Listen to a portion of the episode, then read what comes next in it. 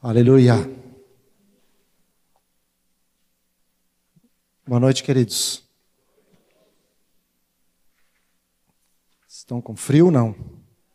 Então, posso apresentar a nossa famíliazinha lá de Paraíso?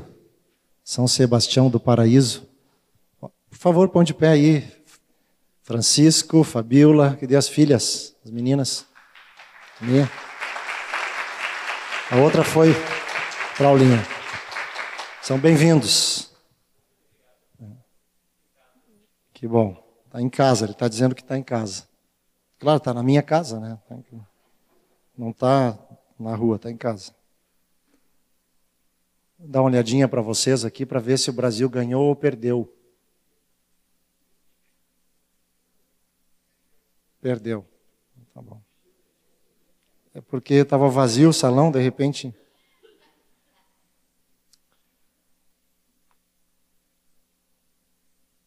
Quero compartilhar uma palavra que os discípulos que estão no grupo comigo, estou vendo ali parte do grupo que reúne comigo e, e a Sandra lá na Zona Sul. Temos sido desafiados por Deus para avançar naquela região, bom? Naquela região da cidade. E realmente tem sido um grande desafio para nós. Para entendermos aquilo que Deus quer, nós precisamos ser catequizados. Amém? Então, no, no pequeno grupo que está reunido conosco, nós sempre voltamos e voltamos e retomamos os princípios elementares da doutrina e sempre colocamos nossos olhos no eterno propósito de Deus. Amém, amados? Quando falamos em propósito eterno, tem algumas coisas que, que às vezes escapam é, da, nossa, da nossa mente, da nossa visão, do nosso, da nossa proclamação. E são nessas coisas que eu gosto de repetir e repetir e repetir para catequizar os irmãos. Sexta-feira eles ouviram parte disso e vão ouvir de novo. Hoje, juntamente com vocês. Quando pensamos é, neste eterno propósito do Pai, qual é o primeiro texto que vem à mente de vocês? Hum? Romanos 8, 28, 29. Vamos dizer juntos? Sabemos que todas as coisas cooperam para o bem daqueles que amam a Deus. Também os predestinou conforme a imagem de seu filho, a fim de que ele seja primogênito entre muitos irmãos. Aleluia! Ele nos deu um destino a fim de que nós sejamos conformes à imagem de seu filho, a fim de que ele seja o primeiro na família, o irmão mais velho. Quando cantamos esse cântico é, anterior ao último, diz assim: ó profundidade das riquezas insondáveis. Que cântico tremendo. Quando eu canto essa frase, eu encho a minha boca para dizer isso, que não tem como sondar. Não é isso, amados? Por mais que nós busquemos profundidade de conhecimento, de intimidade e revelação, nós não vamos alcançar toda misericórdia, né? A pequenez do nosso ser em saber das riquezas do poder e da graça do nosso Deus. E todos eles tudo isso está no centro da proclamação do Evangelho, da intenção do coração de Deus de cumprir o seu propósito. Amém? Então nós temos que estar cheios desse propósito. Cheios, inculcar nossa mente, o nosso coração, nosso ser de saber que realmente Deus quer ter uma família. E que essa família tem que ser como a nossa amada Inês nos falou segundo conforme a imagem de Jesus que decidiu obedecer. a toda a vontade do Pai. E nós temos que tomar a mesma decisão todos os dias. Amém? Então, esse propósito precisa estar inculcado em nós. E todo encontro na casa, nós, mais uma vez, que diz lá em Romanos, o que diz em Efésios, o que diz em, Hebreus, e vamos nos catequizando, catequizando. E a primeira pergunta que gosto de fazer é: no que temos que ser semelhantes a Jesus? No que temos que ser semelhantes a Jesus? Hein? Temos que ser como Jesus na obediência, santidade, humildade, amor, mais bondade, os frutos do Espírito, né? Paz, perdão. Quem falou? Poder. Aqui está algo que eu gosto de pensar. Poder. Uma das principais características do ministério, da vida da pessoa de Jesus, é que todo o seu caráter era acompanhado pelo carisma, pelo poder que emanava de Jesus. E muitas vezes isso passa desapercebido por nós. Não é verdade?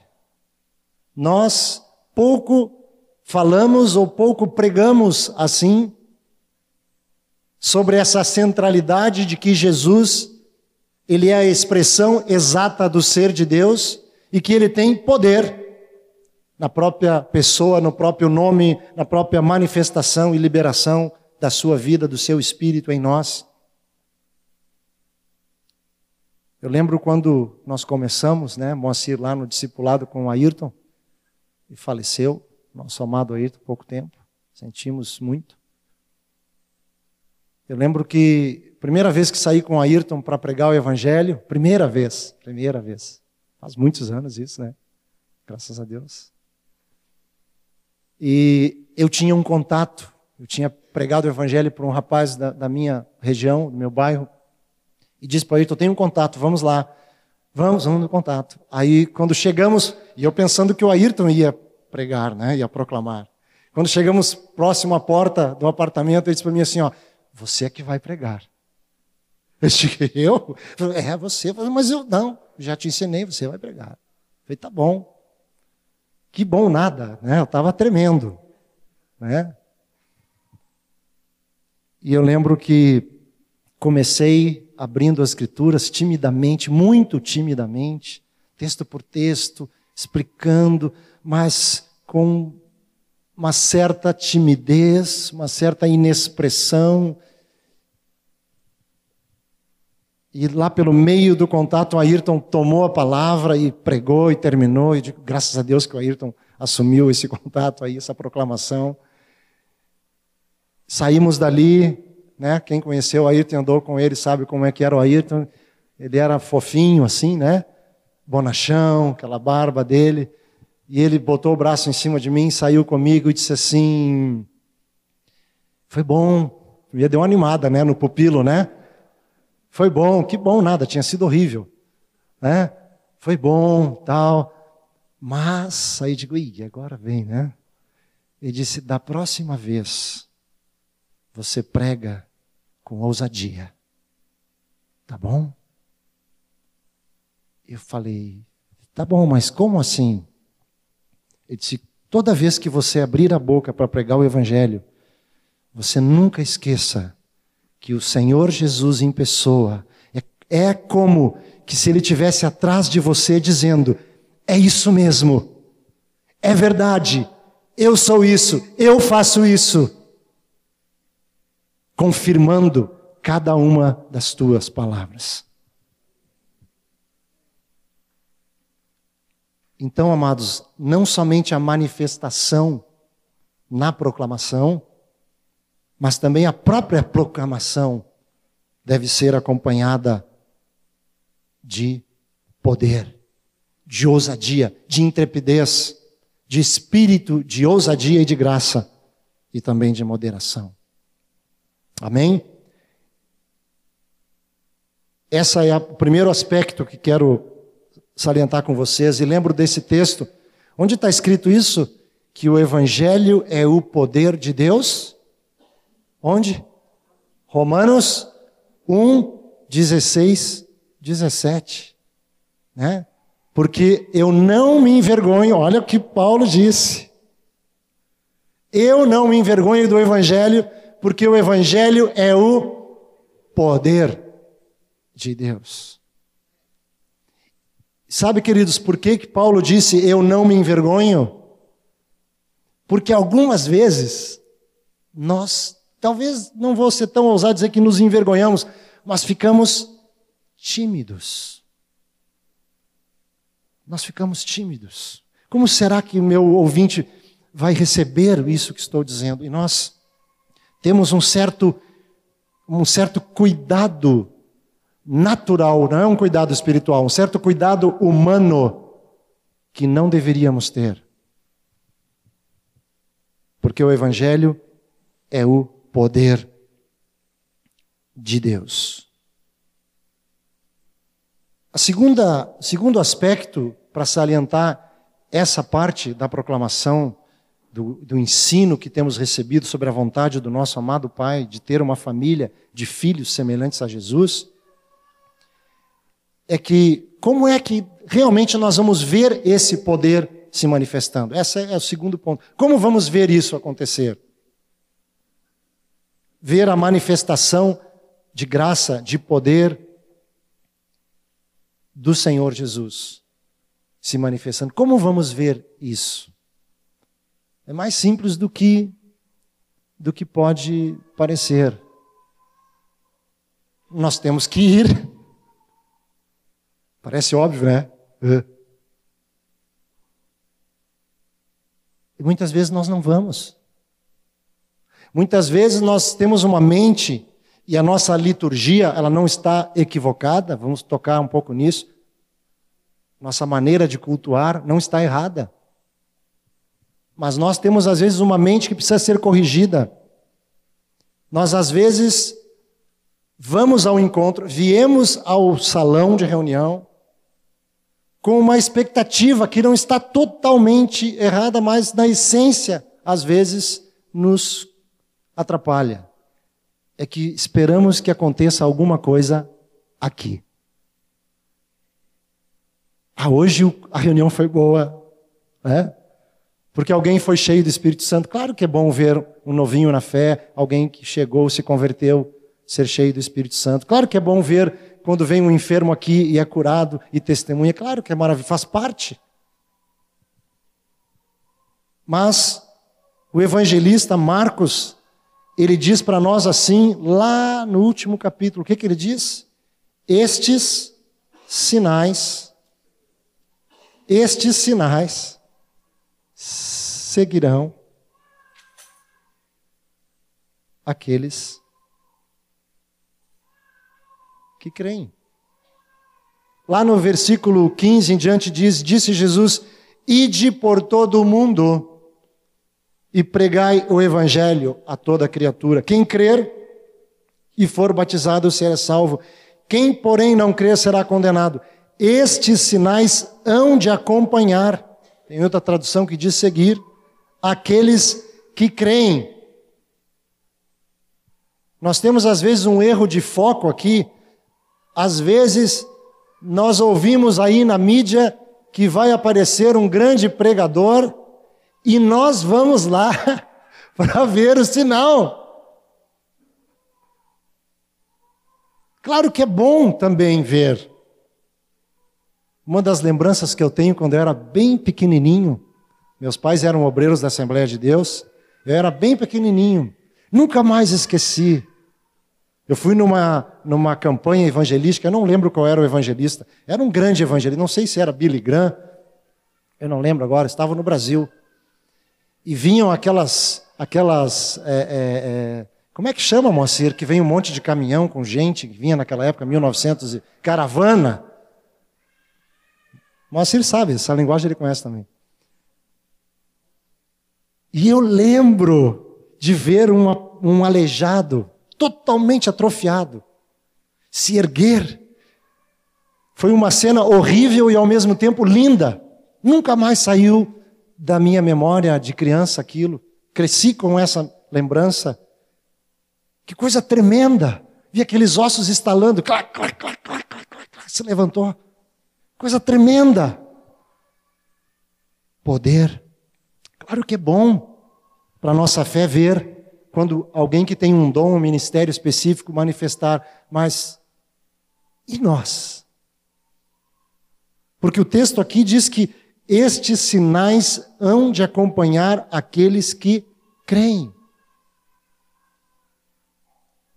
Você crê? Você crê? Então vai acontecer.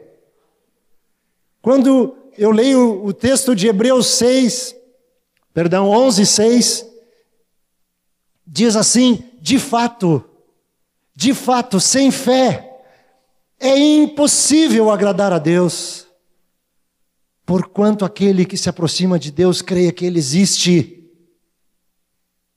e que se torna galardoador, recompensador dos que o buscam. É impossível, amados, na nossa proclamação, nós agradarmos a Deus sem fé. Eu tenho que crer. Eu tenho que tomar posse daquilo que já recebi de Deus pelo Espírito Santo que habita em mim, que habita em nós. Amém?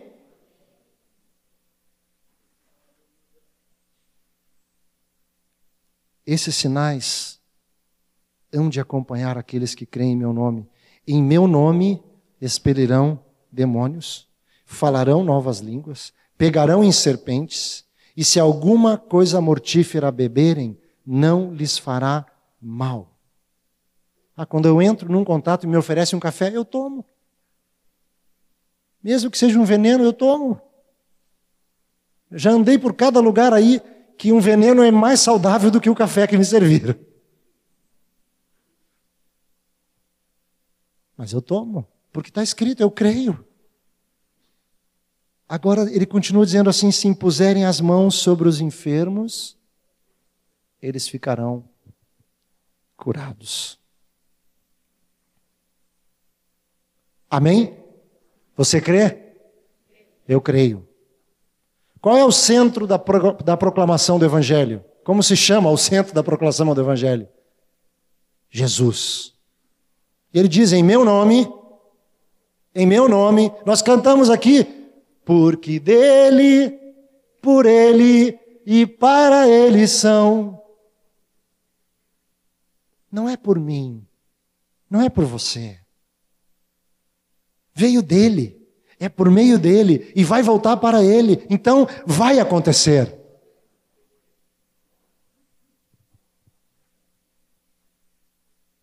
E o terceiro ponto, então, eu fico me perguntando por que esses sinais não acompanham aos que creem.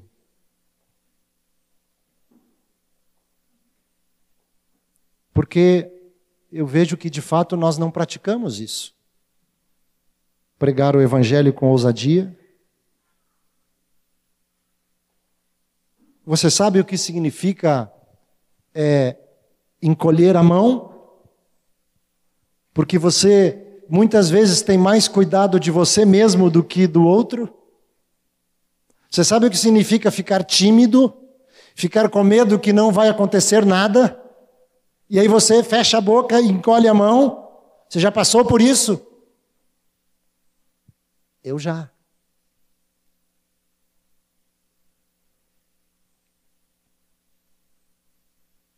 Nós erramos muitas vezes por não conhecer o Evangelho, que é Jesus. E o próprio Senhor Jesus disse: errais por não conhecer as Escrituras e nem o poder de Deus. E nós erramos.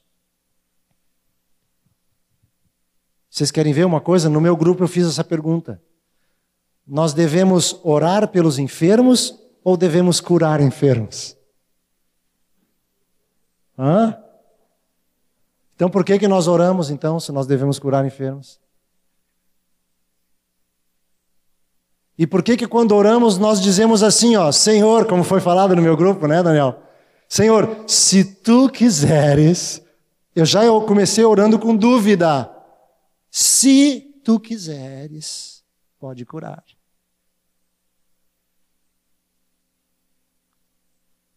Já é a oração da dúvida. A oração do incrédulo, a oração do tímido, a oração daquele que está protegendo a sua personalidade. Como é que eu vou ficar se não acontecer nada? Eu vou ficar mal na foto? É assim, amados? Não é assim? É assim. Amém? Está falando contigo? Está falando contigo a palavra? Não é assim? Nós somos tímidos. As, as instruções de Jesus quando ele nos envia para pregar o evangelho, quando ele enviou os doze, enviou os setenta, é claro. Ele diz curar enfermos, expelir demônios, limpai leprosos, ressuscitai mortos. Ele não disse, olha, se tu vê, ora para ver se o pai vai fazer alguma coisa. Ele não diz isso.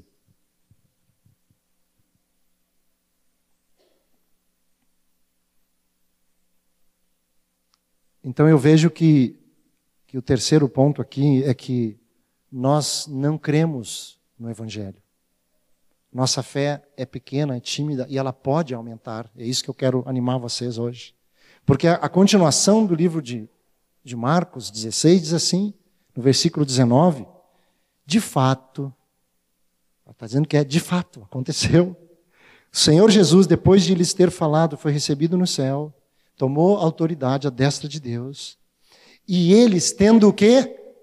Partido eles foram. Foram obedecer. Pregaram em toda parte. E quando se prega em toda parte, o que, que acontece depois, amados? Hã? Aqui, ó. Cooperando com eles, o Senhor. E confirmando a palavra por meio de sinais que se seguiam. Quem que coopera agora comigo quando eu estou proclamando o Evangelho? O Senhor. E o que, que o Senhor faz cooperando comigo? O que, que o Senhor faz? Está escrito ali, amados. Confirma a sua palavra pelos sinais. Aqui tem um outro detalhezinho que nós temos que lembrar. O Senhor não confirma a minha palavra. Ele confirma a sua palavra. E aqui tem outro problema nosso. Nós gostamos muito de conversar, muito de dar conselho para os nossos contatos, para os nossos vizinhos, para os nossos colegas. E nós gastamos tempo com isso. Ah, não, eu no teu lugar não faria assim. Eu não compraria esse carro, eu compraria aquele outro. Ah, não faria esse curso, eu faria aquele outro. Ficamos dando conselho. Ó, oh, tem que corrigir o teu filho, hein? Senão tu vai perder teu filho. Já começa a dar doutrina para o incrédulo. E essa, essa parte última que eu falei aqui é a pior delas. Ainda, ainda leva uma varinha ainda para o infeliz maltratar o filho. Começa a dar conselho de filosofia de vida. Nós temos que dar o evangelho. Amém, amados? Eu, eu vou usar aqui, vou dizer um negócio que eu não, geralmente não digo. Tem um livro que se vende por aí que diz assim: ó, há poder em suas palavras. Charamalaias. Não tem poder na tua palavra, não, meu irmão, nem na minha. Tem poder na palavra de Deus. Cuidado com o positivismo. Tem poder quando eu digo a palavra de Deus. É o Evangelho que é o poder de Deus. Amém, amados? Então temos que pregar o Evangelho. Doa a quem doer. Nós não somos criacionistas, nós já somos malucos mesmo. Nós não somos tidos por malucos, por, como é que é que diz que as pessoas nos chamam aí? é, arcaicos, é mais do que arcaicos. Tem uma palavra que falam aí que eu esqueci. É, medievais. Ah, vocês vêm aí com essas filosofias medievais. Nós já somos tidos por malucos, somos criacionistas. Nós cremos na historinha do barro, que fez um bonequinho num jardim. Nós cremos nisso. Aleluia! Ou tu veio do macaco? Não.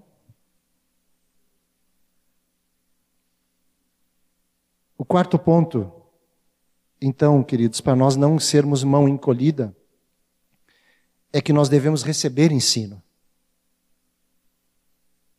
Nós temos que congregar, temos que estar bem vinculados, temos que estar numa igreja na casa, recebendo ensino, sendo catequizado sim, repetidas vezes as mesmas coisas até que entre, até que aquilo faça parte da minha respiração, da minha mente, do meu coração, do meu desejo.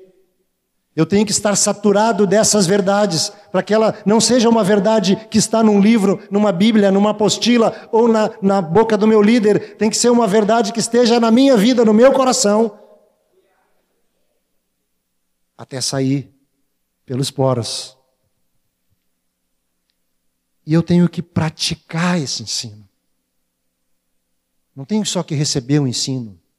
Vocês conhecem as Escrituras, amados. Não sejamos ouvintes, disse o apóstolo João, mas praticantes. Praticantes. Muitos falam assim para mim: Ah, Vilário, mas eu não sei. Se tu não sair, claro que eu estou conjugando errado o verbo aqui, eu sou, eu sou porto-alegrense, né? Porto-alegrense lava os pés e as mãos, né? Toma refri e anda de bici. Né? Então vocês sabem que eu estou falando Porto Alegre, tá? Vocês me entendem. Se tu não sairdes, tá certo? Para praticar, tu não vais ver o resultado. Tu não vais aprender. Tem que sair. Amém? Tem que sair. Porque é pela prática, diz o apóstolo em Hebreus 5. Não está escrito isso lá em Hebreus 5, 11, 14? Pela prática, vamos ler esse texto. Nós precisamos é, exercitar as nossas faculdades espirituais. O apóstolo diz assim: a esse respeito temos muitas coisas que dizer e difíceis de explicar, porquanto vos tendes tornados tardio tardios em ouvir. Pois com efeito, quando devias ser mestres, atendendo ao tempo decorrido, tendes novamente necessidade de alguém que vos ensine de novo. Olha aqui, amados. Quais são os princípios elementares dos oráculos de Deus? Assim vos tornastes como necessitados de leite e não de alimento sólido. Vou continuar depois no 13 e no 14. Mas o que, que eu vejo? O ensino que é dado só quando tu fica sentadinho num lugar confortável, ele não é impregnado no teu coração e na tua mente, se tu não o praticar. Eu tenho me deparado com discípulos aí, velhinhos de fé, e tu vai ver a catequese com ele, e ele não sabe. Ele não sabe. Fica assim, tu não sabe? Mas quantos anos tu tem? 10, 15, 20. Ele não sabe. Gente criada no Evangelho não sabe. Mas por que não sabe? Porque não é bom aluno, não é bom estudioso? Não, não sabe porque não pratica. Amém? Não está doendo, né, amados? Está animando, né? Animando. Não é amém, né? Amém, né? Então nós temos que praticar. Quando eu penso nessas insondáveis riquezas, que coisa tremenda é o nosso Deus. Então devemos, em quarto momento, receber ensino e praticá-lo. Não podemos dizer não sei fazer. Não podemos dizer isso. Temos que dizer vou aprender. Amém? Vou aprender. Vou sair, vou aprender. E como que eu vou sair e vou aprender? Com outro. É o quinto ponto. Não vou aprender sozinho. Vou aprender com outro. Tem um salmo que sempre me vem à mente, porque para mim é um salmo completo para isso que estamos é, meditando hoje à noite juntos. É o salmo 133. Ó, oh, quão bom e agradável é viverem unidos os irmãos. Vamos ler, não lembro de todo o decoro, infelizmente, agora. Ele diz que é como óleo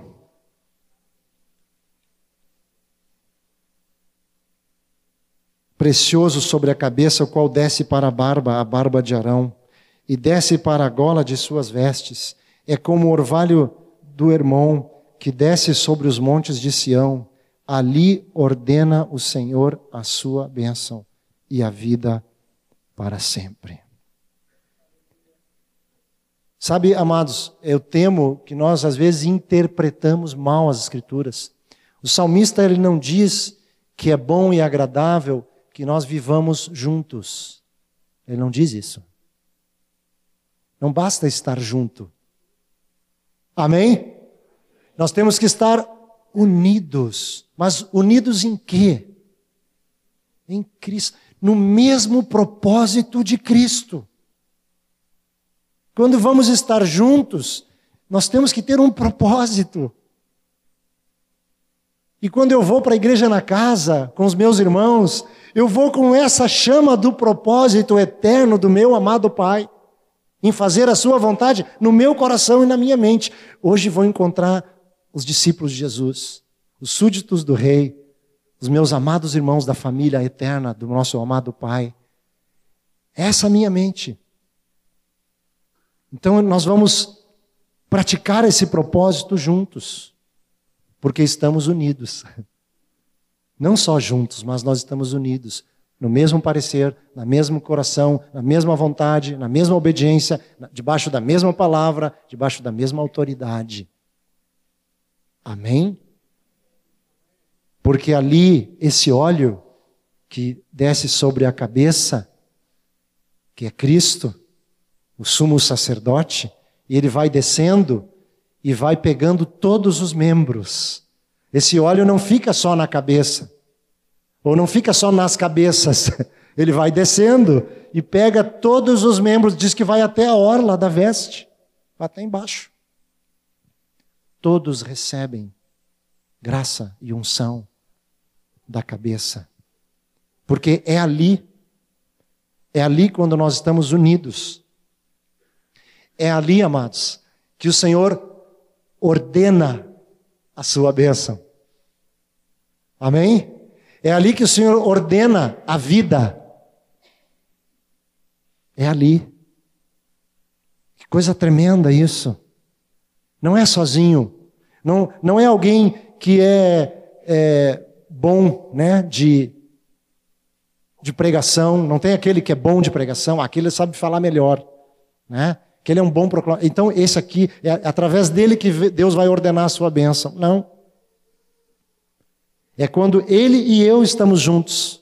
Então, no meio de nós, porque estamos unidos no mesmo propósito, nosso interesse é que Cristo seja glorificado. O nosso interesse é que o propósito eterno de Deus se cumpra na vida de mais um, de mais uma família, de mais uma aldeia, de mais uma cidade. Então, ali o Senhor ordena a sua bênção e a vida. Fiquei muito feliz de saber que a irmã do Chiquinho, né, Neuza, né, e o marido se converteram. Ele é novinho na fé, já ganhou a irmã. E o cunhado. E ele servia os demônios antes. Isso não é uma coisa pequena. Isso é algo tremendo. Por quê? Porque ele e o pastorzinho dele lá em Minas Gerais estão unidos no mesmo propósito. O mesmo interesse, o mesmo alvo. Muitos filhos para a glória de Deus Pai. Amém, queridos? Nós temos que praticar juntos o propósito eterno de Deus. Eu tenho ouvido muito, como sexto ponto, os discípulos dizem assim, mas como saber o que Deus vai fazer? Nós ficamos muito inseguros.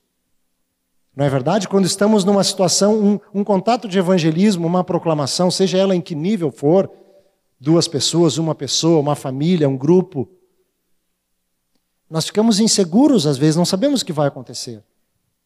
Como saber se Deus vai se manifestar ou não vai se manifestar? Nós não vamos saber o que Deus vai fazer, mas temos que estar preparados. Amém? E como estar preparados para uma coisa que é espiritual? Simples, nos enchendo do Espírito. Porque o Espírito sabe todas as coisas. Nós cantamos aqui que essas profundidades, elas são insondáveis. Mas também o apóstolo disse que quem é que sonda o Espírito? Senão o Pai dos Espíritos? Deus conhece tudo, sabe tudo, sabe o que vai fazer, o que quer fazer, até onde os homens vão deixar que ele faça. Amém? Então temos que estar cheios do Espírito Santo. Às vezes o que é tão simples para nós parece tão, vou usar uma expressão bem popular, dificultoso.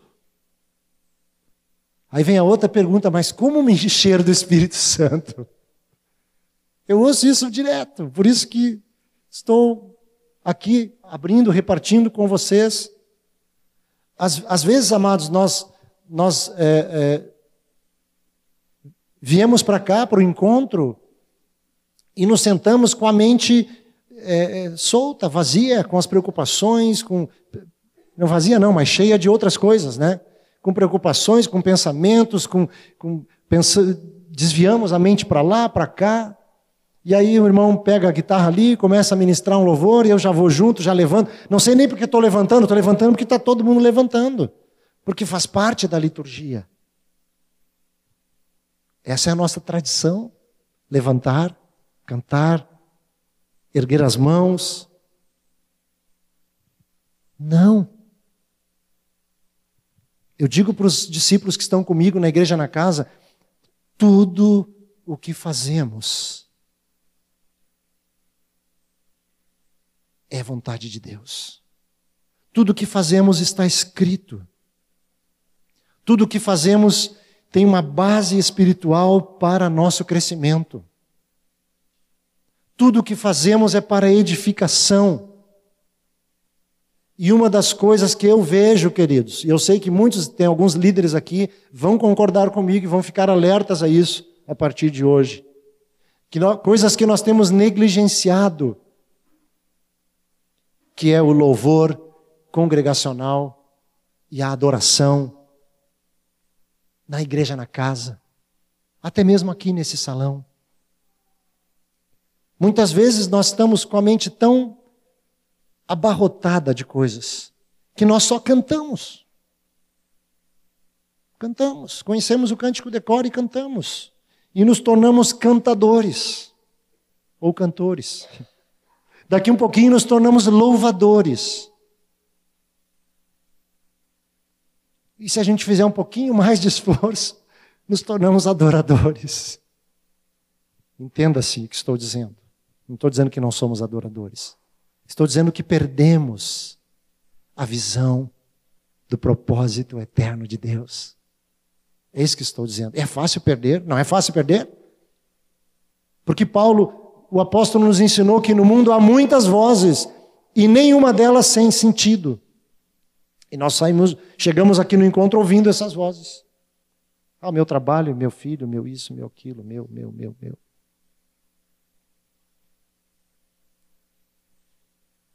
Temos que nos encher do Espírito. E Paulo, de novo, esse amado Paulo, ele diz, né, em Efésios 5, ele diz assim: Não vos embriagueis com vinho, no qual há dissolução, mas enchei-vos do Espírito. Falando entre vós com salmos. Aí ele começa agora a dizer como que eu vou me encher do Espírito. E nós, amados irmãos, nós perdemos isso. Não que perdemos o mover do Espírito Santo, não entenda mal o que eu estou dizendo. Estou dizendo que temos que prestar atenção e lançar, presta bem atenção que eu vou dizer, lançar a nossa vida dentro do propósito de Deus, com a mente corrigida, eu estou aqui com os meus irmãos essa noite, porque no meio dos louvores Deus habita e Deus vai se manifestar e Ele vai falar comigo e eu vou ficar cheio do Espírito. Se eu estou com problema, Deus vai trazer uma palavra, vai me dar sabedoria, vai me dar graça, vai me dar força, vai me capacitar. E eu vou me enchendo do Espírito, falando entre nós com salmos, entoando e louvando não é de boca. O texto é explícito, é de coração ao Senhor. Não pode ser uma coisa mecânica. Não pode ser porque dele, por ele, para ele são todos. Aí ele, aí olha para o lado, louvor. E nós nos distraímos assim, né? Vamos ver se o Mateus acertou aquele acorde agora. Ah, errou. Mateus errou acorde. Agora vai pegar o sax. Pegou o sax. Ah, vamos ver o que vai sair de lá. Eu estou totalmente distraído. Eu tenho que entoar de coração. Eu tenho que encher a minha boca dessa palavra. Ó oh, profundidade das riquezas insondáveis. E eu estou me enchendo, porque não é de cima que vem, é daqui de dentro que vai transbordar os rios de água viva. E eu vou me enchendo do Espírito Santo, entoando e louvando de coração ao Senhor com hinos e cânticos espirituais, dando sempre graças por tudo ao nosso Deus e Pai, em nome de nosso Senhor Jesus Cristo. Isso não é só na reunião. Amém, amados? E nós vamos nos contaminando com a linguagem do mundo, e daqui um pouquinho nós estamos também nos queixando de um monte de coisa. Porque contamina, eu sei que contamina. Não contamina, mas nós vamos sujando os nossos pés com a voz do mundo que diz: É, tá chovendo de novo. É, tá chovendo. Vai esfriar, vai esfriar, né? E a gente gosta de falar do tempo, né? Ah, tá frio, né? Tá frio. Tá frio. E vai te enchendo do espírito assim. Será que vai parar de chover? Vai. Se continuar chovendo, como é que eu vou pegar o, o cachorro do bigode lá na chuva? Frio, né? Depois da reunião. E a gente vai se enchendo do espírito assim. Bah, amanhã é segunda-feira, de novo, segunda. Ah, com essa chuva, hein? Levantar cedo com esse frio nem pensar. Misericórdia. Não é assim? Ou eu estou inventando história da carochinha? É assim, né? A gente vai se contaminando. Mas nós temos que nos exortar mutuamente. Temos que nos animar a nos encher do Espírito.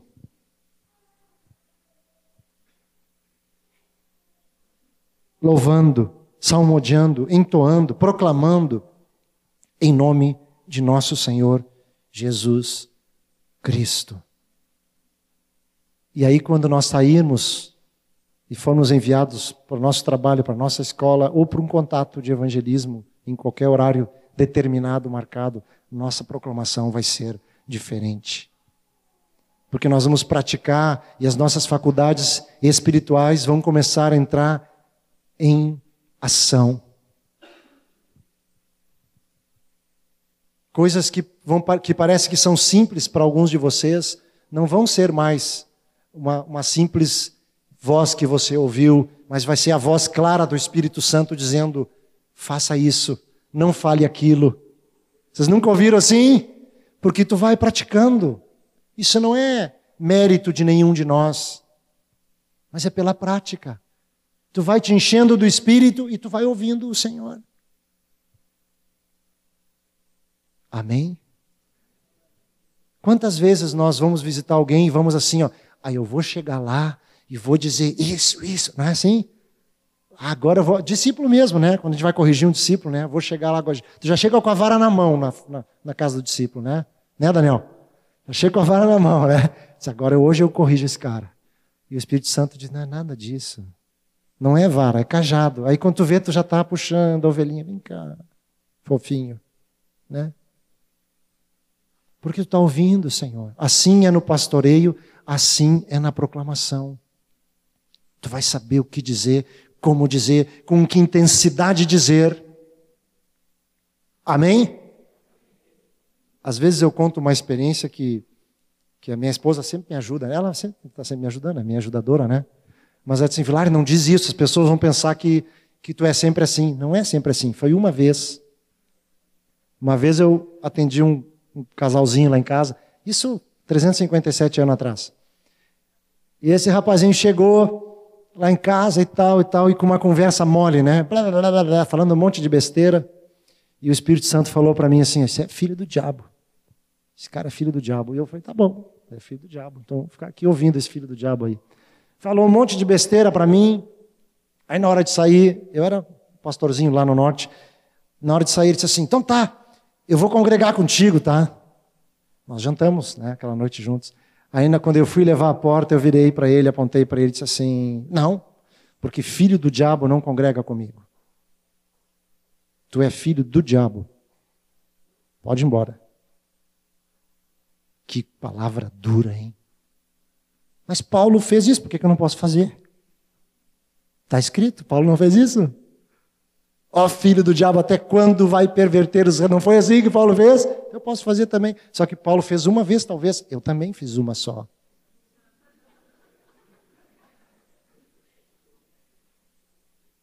O filho do diabo se converteu.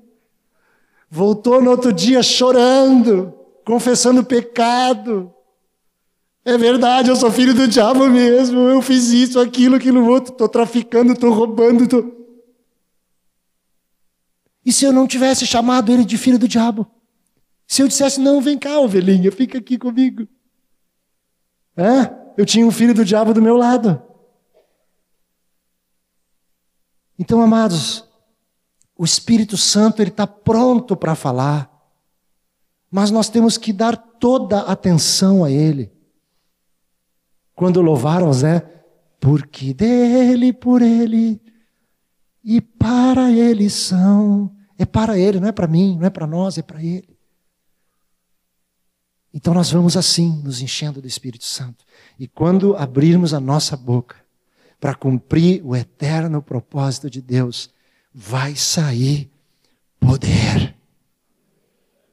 Vai sair poder. Não vai sair vilário, não vai sair experiência, não vai sair história, vai sair poder. Porque o evangelho do reino é o poder de Deus. De todo aquele que crê. Poder, mas temos que nos encher desse poder. Tudo que fazemos tem sentido. Quando chegamos numa reunião, aí ah, lá vai o louvor. Que bom que tem louvor. Que o Espírito Santo vai começar a falar. Nós temos que deixar o Espírito Santo falar. Começa o grupo caseiro, irmãozinho, pega o violãozinho, o tecladinho, sei lá. Deixa, deixa aí. Não, deixa aí, amado. Ah, mas amanhã eu tenho que trabalhar, mas eu também. Eu fico me perguntando, posso entrar um pouquinho mais, você? Eu já tinha parado, não posso entrar um pouquinho mais? Posso. Ele fez assim porque eu posso. Eu fico me perguntando por que que quando é para nós nos divertirmos, nós vamos no cinema para entrar às nove e entramos às onze saímos a uma e está tudo certo. Perdemos a sessão das nove, entramos às onze, saímos a, uma, está chovendo e nós estamos rindo. E está tudo certo. Agora, para ficar no grupo caseiro, louvando, intuindo, recebendo, ministrando, eu já começo a olhar no relógio. Pá, mas amanhã eu tenho que levantar. Amados, eu quero dar uma notícia para vocês. Esse Senhor, que é o Rei da Glória, Todo-Poderoso, Ele vai encher o teu ser, o teu espírito, a tua alma, o teu corpo, e tu vai levantar no outro dia com muito mais vigor do que tu chegou naquele grupo caseiro cansado. É assim. Eu sei, você sabe disso. Então nós temos que nos animar. Temos que nos animar. Temos que nos exortar. Temos que falar o Evangelho entre nós. Nós temos descoberto que não é só estudos, né, Moacir, que, que temos que dar na igreja, nós temos que pregar o Evangelho para a igreja. Amém? Temos que pregar o Evangelho para a igreja para que a igreja saia e pregue o evangelho lá fora também. O centro da proclamação do evangelho é Jesus. O centro do propósito eterno de Deus é Jesus. E Jesus é o poder de Deus, que habita em ti, habita em mim. E ele quer se manifestar. Amados irmãos, não vamos nos esquecer disso. E último versículozinho para fechar, quando Paulo diz que nos enchemos do Espírito, ele diz assim: sujeitando-vos uns aos outros, no temor de Cristo. Aqui tem um problema que as vozes do mundo nos contaminam, porque nós sempre pensamos que temos algum direito. Sempre pensamos que temos algum direito, o direito de reclamar alguma coisa. Não está bom isso, não está bom aquilo, eu não quero isso, eu não quero aquilo. Ah, o meu grupo mudou de horário. Ah, porque só por causa do fulano o grupo mudou de horário. A mente, né? Não pode mudar horário por causa de um irmão. Eu mudo, lá no meu grupo eu mudo. Tem um irmão estudando, eu mudo o horário do grupo. Eu mudo. Porque vale a pena por esse um. Ele não pode perder. Se todos podem, eu mudo. Acho um horário para todo mundo. Ó, vamos sacrificar aqui o fim de semana, estamos todo mundo junto lá. Mas estamos todos juntos. Porque nós temos que estar sujeitos à direção da autoridade que está sobre nós. Precisamos aprender isso. Sem reclamar boquinha fechada, ovelhinha, cabecinha baixa. Vamos lá. Quantos grupos, eu tenho os irmãozinhos se cutucando aí, se olhando, né? Quantos encontros caseiros nossos de manhã, domingo de manhã, vamos lá para o grupo. Está frio, está isso, está aquilo, vamos, tem grupo. Deus vai falar. Vamos nos animar, queridos, vamos nos sujeitar à direção de Cristo, do cabeça. Então nós vamos ver o evangelho de poder ser acrescentado na nossa vida a cada dia. Em nome de Jesus. Amém? Estão comigo? Estão animados? Amém? Aleluia. O Evangelho é o poder de Deus. Vai se manifestar na nossa vida. Aleluia. Vamos orar juntos. Pode levantar para esticar tuas pernas. Vai profetizando, impondo as mãos no teu companheiro do lado. Vai, vai proclamando agora esse Evangelho. Diz a ele Certamente, de fato, o Evangelho é o poder de Deus para a salvação de todo aquele que crê, para a cura, para a manifestação da vontade suprema e da glória de Deus. Aleluia! Levanta a tua voz, declara isso. Diz para o Senhor aquilo que o Senhor falou contigo. Eu quero ficar livre das vozes do mundo. Eu quero me encher do Espírito. Eu quero ver este evangelho de poder se manifestando na minha vida não só na minha vida, mas na vida do meu irmão, do meu discipulador, do meu companheiro, do pequenino do meu grupo, no meu pastor, no meu presbitério, na igreja, na minha cidade. Eu quero viver o Evangelho, que é o poder de Deus. Aleluia. Obrigado, Senhor, pela vida dos meus irmãos e irmãs. Obrigada pelo Evangelho de poder que está à nossa disposição. Renova a nossa mente, renova o nosso coração. Exorta-nos essa noite pelo teu Santo Espírito. Faz a tua obra em cada um de nós, Senhor. Não permita que saiamos daqui, Senhor, indiferentes, mas faz uma obra duradoura nos nossos corações na nossa mente. Não queremos viver a vida da tua igreja, a vida da comunhão, a vida da igreja na casa com indiferença, mas move no nosso espírito pela tua palavra essa noite e completa a tua obra pela prática, Senhor. Pela prática nessa semana que vem, pela prática nesse mês que vem, pela prática nesse semestre que se apresenta diante de cada um de nós. Senhor, eu quero abençoar os meus irmãos. Eu quero declarar, quero proclamar, quero profetizar sobre a vida de cada um deles. Porque é quando estamos unidos nessa mesma mente, nessa mesma disposição, é aqui, Senhor, que o Senhor ordena a sua bênção e a vida de Cristo sobre a igreja para sempre. Amém e amém. Amém.